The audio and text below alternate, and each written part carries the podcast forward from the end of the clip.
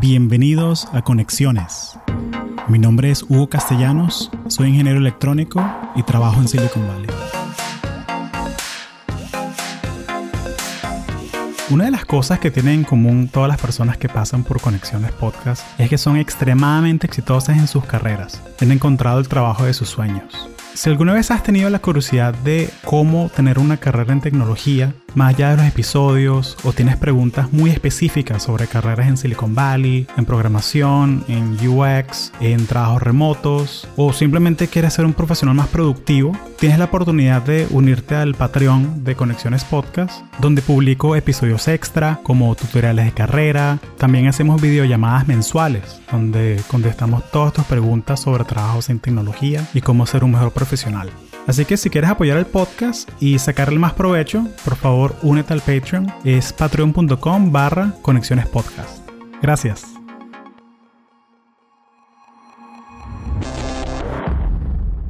Hola conectores. Este episodio es traído a ustedes por Platzi, la plataforma de educación en línea más grande de toda Hispanoamérica. Platzi tiene más de 600 cursos en temas como marketing digital, programación, emprendimiento, negocios en línea, SEO, e-commerce y demás. Todos estos cursos son dictados por profesionales de la industria. Platzi es el lugar ideal para repotenciar tu carrera de manera virtual. Y si quieres aprender más sobre Platzi, te recomiendo que averigües y le des clic al link que está en las notas del show, platzi.com barra conexiones. Visita y ve todos los cursos que ofrece. Gracias. JC, bienvenido a Conexiones. Gracias por hacer el tiempo. No, gracias a ti por invitarme. Qué cool ser parte de eso, de, de, lo que has logrado con este podcast. De verdad que felicidades a ti también. No, con mucho gusto, mucho gusto y gracias a ti. ¿Cómo está Panamá? ¿Cómo está la ciudad de Panamá en, en cuarentena? ¿Cómo, ¿Cómo la estás viviendo? Bueno, Panamá lleva eh, poco más de cuatro meses en una cuarentena bastante estricta, en la que los sábados y domingos no se puede salir y los días de semana entonces está dividido para días de hombres y para días de mujeres. Entonces los hombres salen martes y jueves y las mujeres lunes, miércoles y viernes. Eh, y dependiendo de tu cédula, entonces te dan dos horas en las que puedes salir a hacer mandados como ir a comprar comida o medicinas o, o algún mandado en el banco, o, ¿sabes? Pero se, se exhorta que sea para ese tipo de mandados y no para que uno vaya a visitar a personas o, ¿sabes? Como que no se ande conglomerando en las calles. Bastante estricto. Por un tiempo el sábado sí estuvo abierto, era un día de hombres también, pero lo han cerrado para limitar aún más el, las salidas. Pero igual, hay personas con salvoconductos que pueden salir ya sea porque son personas que tienen que trabajar en la calle, tienen que ir a esos supermercados a trabajar en ellos y eso, entonces, al final, digo, hay gente en la calle, ¿no? Hay menos y todo, pero, pero al final hay circulación. Claro. ¿Cómo manejan el tema que de la gente que trabaja haciendo mandados, haciendo delivery, que si Globo, Uber Eats, Rappi, esas clases, entran en la cuarentena o pueden ejercer su profesión relativamente tranquilo? No, sí, ellos de hecho, yo creo que esas compañías han, han hasta incrementado su, su, cantidad de usuarios. Yo, mira, yo no pedía tanto delivery y ahora es como la única opción para cuando uno quiere. Claro, pero si los dejan que, que, que, circulen, ¿no? O sea, porque sí, sí, ellos, básicamente ellos, le debemos todos a esa gente ahorita. Esa le gente de verdad todo. que de verdad que sí, a veces, a veces las personas se olvidan de que ellos están todo el día, entró la época lluviosa acá en Panamá y, ¿sabes? Ellos siguen trabajando fuerte, y, pero sí, ellos, ellos siguen la cuarentena y, y trabajando como, como mm. por eso te digo, creo que hasta más que antes porque hay más usuarios, ¿no? Claro, eh, claro. Así que eh, he visto muchas personas han adoptado ya sea el, el, la costumbre de darles más propina o de, ¿sabes? A veces darle algo extra, eh, ya sea algo más de comer o y he escuchado a gente que hasta se los conoce, como que no se habla con ellos y terminan contratándolos on the side como, como, mensaje, como mensajería también. Y Imagínate, o sea, se, crea un mercado negro ahí de... de Exacto. De, es, es típico que uno por lo menos está en la línea de taxi, que el taxi de la esquina, que tienes que ir y pedirle, contratar de alguien de la línea y terminas haciendo una amistad y mira, mándame el WhatsApp y, lo contratas y, y yo te busco a tu casa. ¿ya? Exacto, y, y, se quedan con todo, ¿no? Y eso, digo, era muy probable que iba a pasar y así ha pasado porque he escuchado la historia. ¿no? Yo siempre como que te tengo en la mente que tú eres mi amigo que es como que el geek de aviación, como, como, como Natalie Quintero, como... Claro, eh, claro. Porque es como la persona que tenemos en común, como en mi, en mi Rolodex mental con mis amigos de Embry Riddle de Florida, que Sí. hay gente que le gusta volar y que, mira, que este, ve un avión que no conozco, le tomo una foto, te la mando y mira, ¿qué modelo es este? Y capaz hasta me dices el nombre del, del ingeniero que le diseñó y todo eso, la- qué rutas vuela y todo eso. Este, A veces, a veces. pero cuéntame, cuéntame tu historia, ¿por qué te fuiste a Embry Riddle? O sea, ¿qué, ¿por qué decidiste ir de, irte de Panamá a Estados Unidos a estudiar aviación? Y un poquito de por qué, por qué decidiste volver a Panamá también, me, me da curiosidad eso. Dale, y antes de empezar, saludos a Natalie también, que sé que es una alumna de tu podcast. Ah, episodio Y- 54, la ingeniería aeroespacial, claro. Así es, así es. Eh, así, correcto, igual que ella y que, que casi que una gran cantidad de personas de Enviviru, esto son personas que somos entusiasm muy entusiasmadas por la, muy entusiastas de la aviación. Claro, yo antes cuando aprendí Enviviru no sabía que era así, eh, pero te voy a contar un poco cómo fue que llegué ahí. Esto, yo de, chiquito siempre me ha gustado viajar, siempre, eh, y, viajar de chiquito era más, más que nada esa emoción de estar en el avión, los despegues, los aterrizajes eran súper emocionantes. Pero en mi familia no es que haya pilotos y no haya historia de aviación como tal que te diría que yo lo veía así. Eso nada más me gustaba, me gustaba esa experiencia. Entonces un poco más adelante, un día en la casa de un amigo había, eh, vi que tenía un simulador de, de vuelo abierto andando, nadie lo estaba usando y yo lo vi como que me llamó bastante la atención y le pregunté y me dejó usarlo y entonces vi que eso estaba excelente, después me lo quise conseguir yo y poco, después me lo conseguí y ahí fue donde me di cuenta que eso me encantaba. Me encantaba el punto que era lo que la gente jugando Game Boy o GameCube y yo era en el simulador y yo mismo me fui enseñando muchas cosas de, de volar aviones, de identificar aviones, de, de ATC, de aeropuertos, esto, y ahí fui aprendiendo y, y más adelante me di cuenta que cuando algo te gusta así, maybe eso es lo que debes, a lo que debes dedicarte, ¿no? Si, si encuentras una oportunidad, ¿no? Así que bueno, yo, eso me fue gustando, mis amigos lo fueron sabiendo, veían que yo hablaba de eso bastante. Y un día a mi, a mi escuela, a mi, a mi secundaria, llegó Embry Riddle a reclutar en un tour con otras universidades, eran como seis.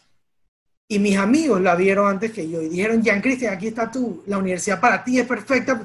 Ellos no sabían mucho, pero decía Aeronautical en su nombre. Entonces que esta tienes que ir a hablar con ellos y no sé qué.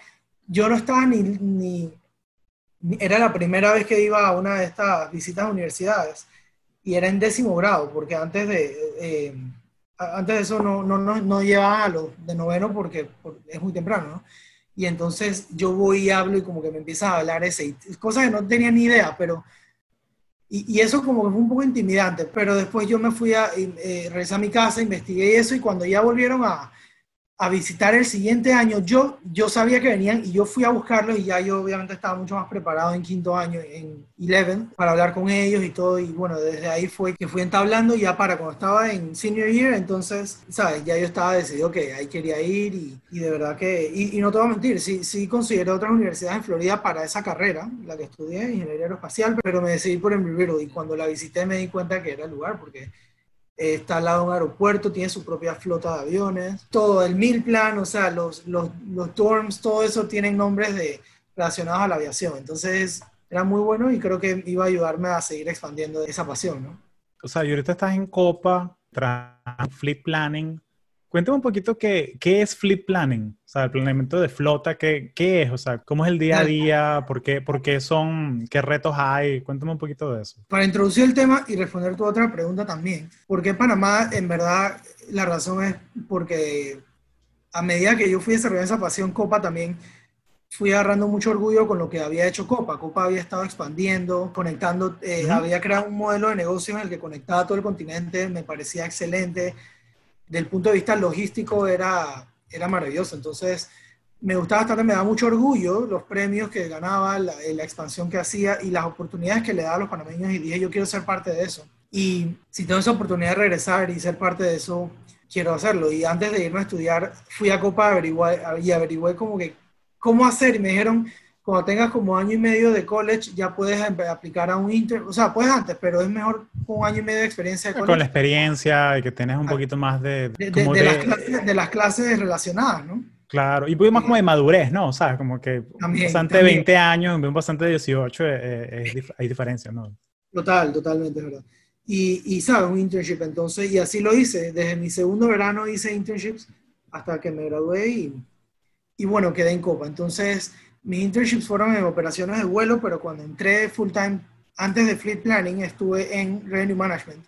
Y nada más para contarte un poco la historia, Revenue Management son las personas que estudian la demanda de los vuelos y ajustan la disponibilidad de las tarifas. Y después, si quieres, y hay tiempo, podemos hablar más de eso, pero básicamente cuando tú veas que un vuelo bajó de precio de un día para otro, eh, tiene mucho que ver con, con, esa área de revenue management. Y es muy interesante también. Buenísimo. Eh, pero bueno, eso sí me después transicioné a fleet planning. ¿Y qué es fleet planning? Fleet planning es el estudio a largo plazo de, de la necesidad de los aviones que va a tener una aerolínea. Entonces ya te puedes imaginar largo plazo, eh, ¿qué puede ser? Puede ser desde, a veces desde dos años hasta diez años. La pregunta es cuántos aviones voy a necesitar y qué aviones voy a necesitar. Imagínate, de aquí a 10 años, como si yo te preguntara qué carro vas a querer tener. O sea, para ti, Hugo es una persona, una pregunta y un tema que va a conllevar muchas responsabilidades para una línea proporcionalmente igual. Meterse en una compra de 100 aviones o de 50 aviones es un trabajo muy grande, eso requiere mucho estudio. Entonces, eso es lo que hace Fleet Planning. ¿De qué sirven esos estudios? Más que nada, Sí, cuántos aviones va a tener y cuántos de cada y cuáles va a tener y cuántos de cada uno y para qué los quieres. Si, si una aerolínea quiere viajar a otro continente va a necesitar comprar un white body a menos de que esté posicionado en un lugar de privilegiado, como decir, por ejemplo, ahora hay aviones que ya van a poder viajar desde o Nueva York hasta Europa, hasta el occidente de Europa, en, en aviones 321, pues en los que son de un solo pasillo. Pero esos son los estudios, ¿no? Eh, si quieres volar una ruta de 10 horas, vas a tener que conseguir un, un whiteboarding, ¿no? Eh, un, un, Sao Paulo, Ciudad de México, una ruta así, un, eh, no sé, un, Miami-Moscú o algo así. Total, exacto. Y, y, esas rutas existen y solo pueden volar en whiteboards, ¿no?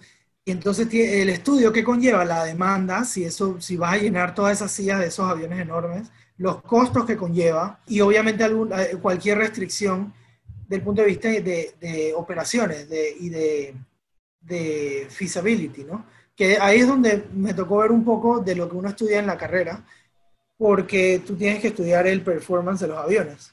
Eh, el área de operaciones lo ve más a detalle, pero en Fleet Planning eres como un liazón entre operaciones y Boeing, o Airbus o Embraer o con quien sea que estás haciendo el estudio ¿no? para el avión. Así que sí, es muy interesante. Ya tú, tú vas viendo la, estos algunos aviones son más eficientes que otros, te, algunos aviones te abren rutas que otros no pueden operar y ya esas son las cosas de sopesas para entender qué avión quieres o qué avión la aerolínea va a querer tener.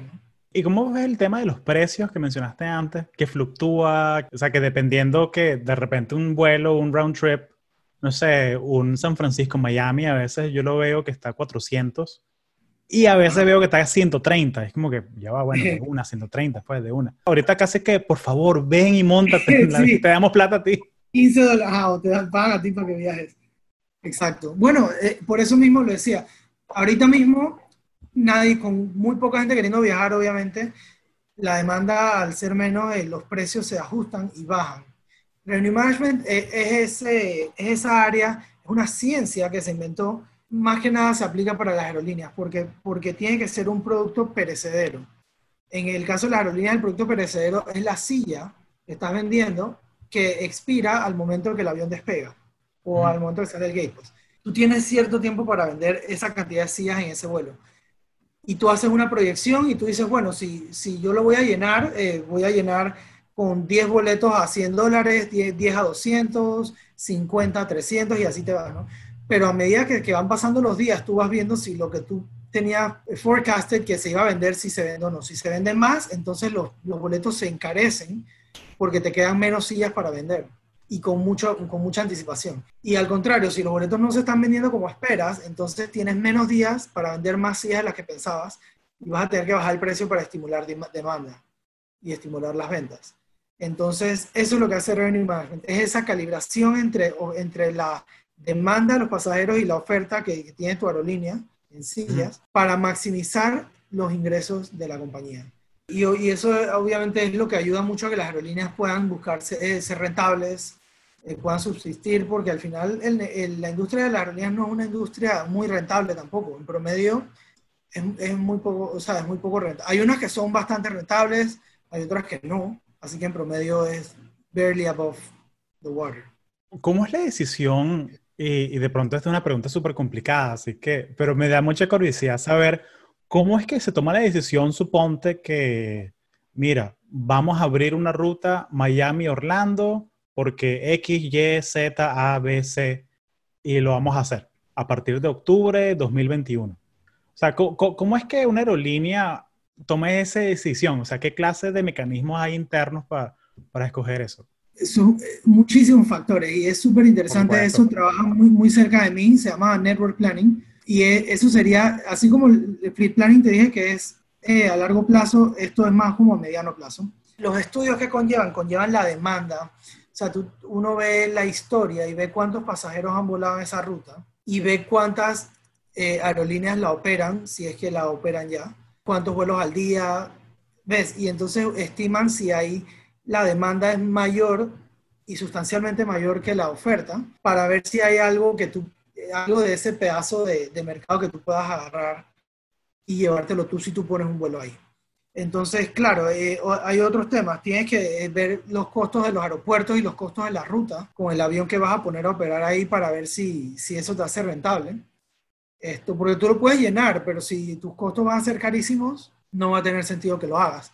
Entonces, esos son los esos estudios se, se, hacen. También hay estudios, como te comenté antes, eh, operacionales, por ejemplo, cambiando un poco tu ejemplo, si quisieras operar un, un vuelo de un, de un, aeropuerto en altura como Bogotá o la Ciudad de México a un lugar muy lejos, por ejemplo, Bogotá LAX, Los Ángeles.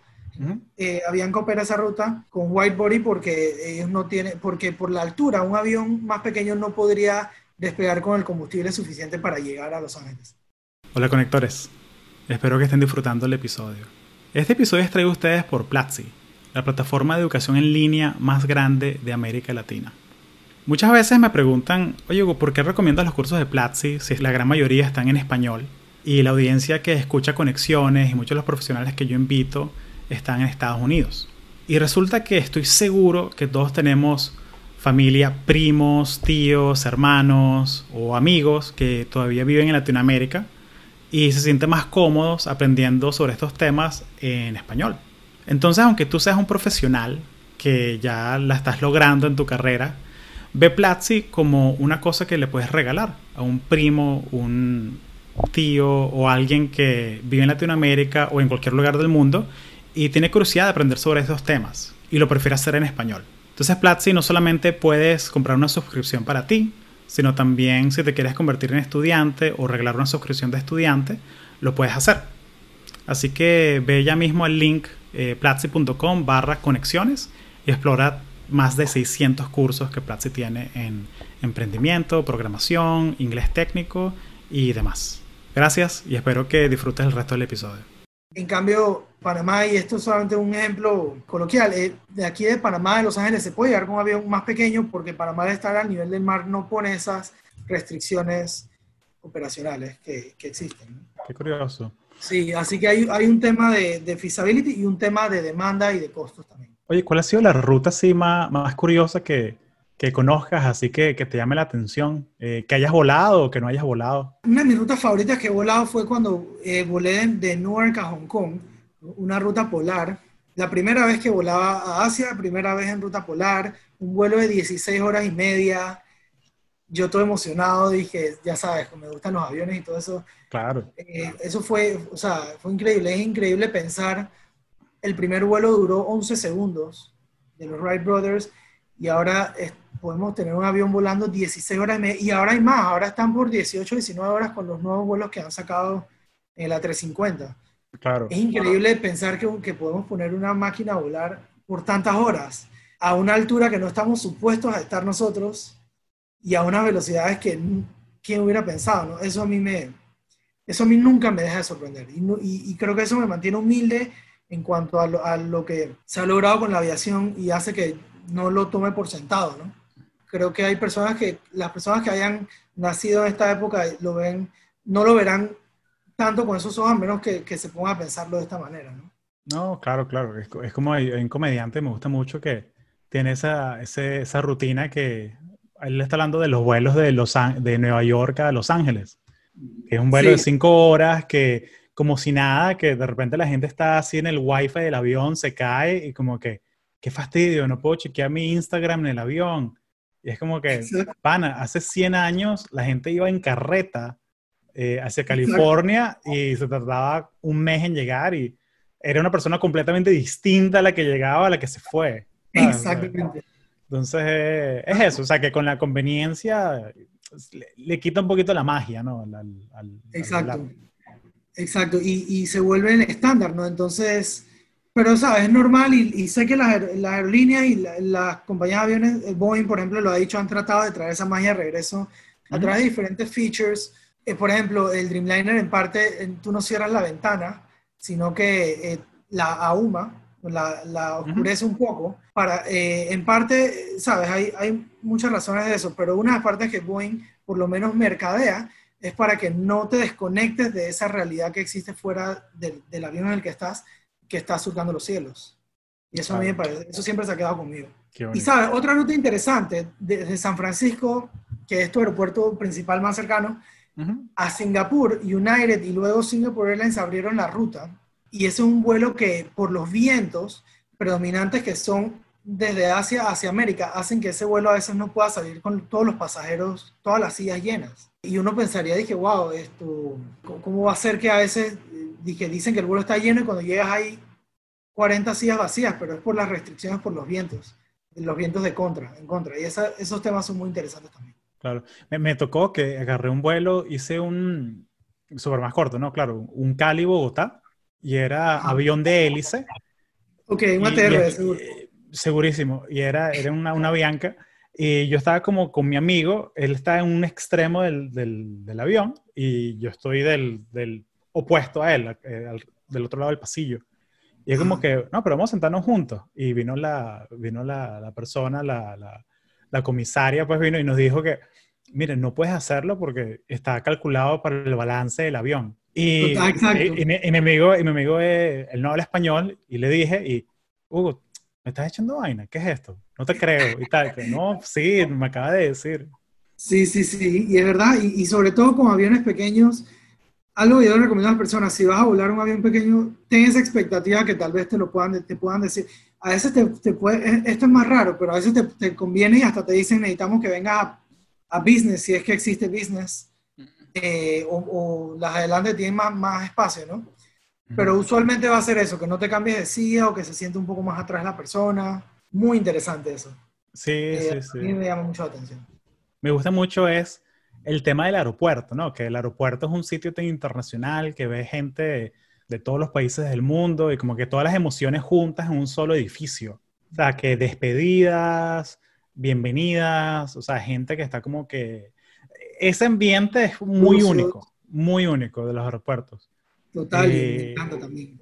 ¿Cómo crees que va a cambiar ahora viajar con este tema de, de, de COVID? O sea, me, y me gustaría que desglosarmos esta pregunta como cómo es trabajar en, en Panamá, o sea, en PTY, antes de COVID y ahorita con COVID, como que, ¿qué ha cambiado? ¿Qué medidas tú ves que, la, que las, líneas, las aerolíneas están tomando? ¿Cómo ha cambiado, cómo ha afectado esto el día a día de, de, la operación? La industria de las aerolíneas y de la aviación ha sido una de las más afectadas y, va a cambiar muchísimo, ya ha cambiado muchísimo. Te puedo listar un poco de esos cambios. Antes del COVID, en Panamá, por ejemplo, tenemos el Hub de las Américas en el que pasa lo que acabas de decir.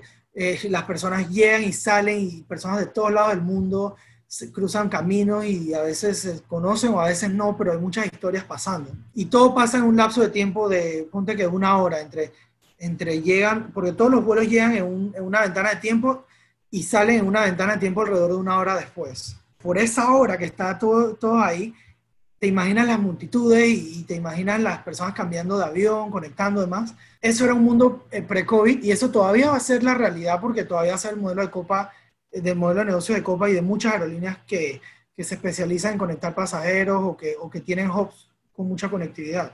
Sí, creo que se ganaron como, como la, la, aerolínea más puntual del mundo o algo así, o la top 3, algo así de, pero Correcto. de América Latina es la, la, la, la más puntual, eh, creo. Así es. Sí, nos ganamos la más puntual del mundo hace dos ediciones de los premios de OAG y la segunda más puntual en la última que fue relacionada a 2019. Eso en verdad, orgullo y, en Copa, ¿sabes? Como que se trabaja muy fuerte para mantener ese, ese on-time performance que le llaman y aún así poder dar esas conexiones de 30 a 45 minutos para que el pasajero llegue más rápido a sus destinos. Las conexiones aquí son como si fueran Estados Unidos, que tú no pasas migración ni nada, tú sales de un avión y vas directo al, al gate en otro avión. Y bueno, ya te puedes imaginar, ¿sabes? Cero distanciamiento social en esa realidad, ¿no? Pero bueno, la realidad no es que vamos a hacer, no es que el aeropuerto va a ser mucho más grande, eh, ni, de que, ni que van a ser el gates mucho más separados, porque eso no, no es realista.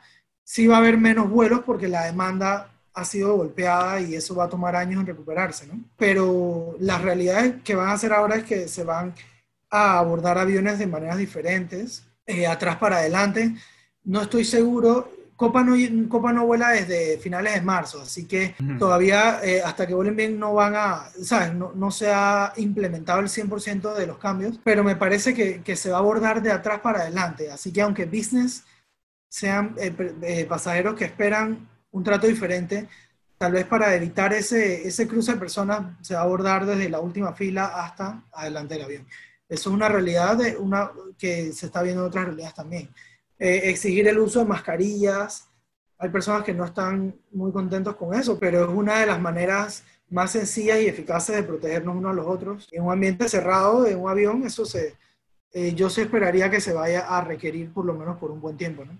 Sí, sí, eh, Desinfectar los aviones, ¿sabes? Si antes los aviones entre un vuelo y otro eh, se esperaba 50 minutos, tal vez ahora va a ser un poco más para desinfectarlos todos entre vuelos, desinfectar más, más profundamente. Eso va a ser una realidad también y eso va a ser tanto procesos, complejidades de operaciones y también costos que las aerolíneas van a tener que asumir para poder persistir en este nuevo mundo post-COVID, ¿no? Otros temas como el servicio a bordo. El estándar si antes en algunas regiones era que te dieran comida o que te regalaran bebidas, tal vez ya ahora el estándar va a ser diferente, tal vez todavía te den algo, pero va a ser empaquetado, va a ser menos y va a haber menos interacción con los flight attendants. He visto eso, tengo amigos que han hecho, que han volado de Latinoamérica a Europa, ahorita con, con COVID, ponían que sí, la, las botellas de agua y refresco y comida como que empaquetada en la, no sé cómo se dice en castellano, en el galley, y que tú ah, mismo vas y la agarras y te sientas.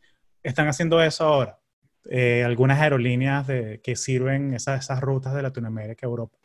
Eh, Precisamente por eso, para que la, no estén caminando por arriba, como por todo lado. Y lo que hacen es que van como que por zonas. Entonces, de que, ok, uno a uno, básicamente como que recogiendo el, diploma cuando te gradúas. Ajá, exacto, ok. ve al gali, agarra tu botellita de agua y tu, tu sándwich empaquetado y siéntate en tu, en tu silla. Y ese fue tu turno. Y, y, y ahí hay un, un, tema importante de cultura, que las personas van a tener que respetar eso, van a tener que acoplarse a, a ese orden que tal vez no estamos acostumbrados. Y, y, para todo, no solo para los vuelos, pero, pero específicamente en los vuelos también, también aplica. Cuando abran el aeropuerto y ya puedan volar, ¿a dónde te gustaría ir? El primer vuelo post-COVID. Eh, wow. Bueno, yo, yo estoy ahora mismo cursando mi maestría y es un modelo híbrido que tiene clases presenciales y otra parte online.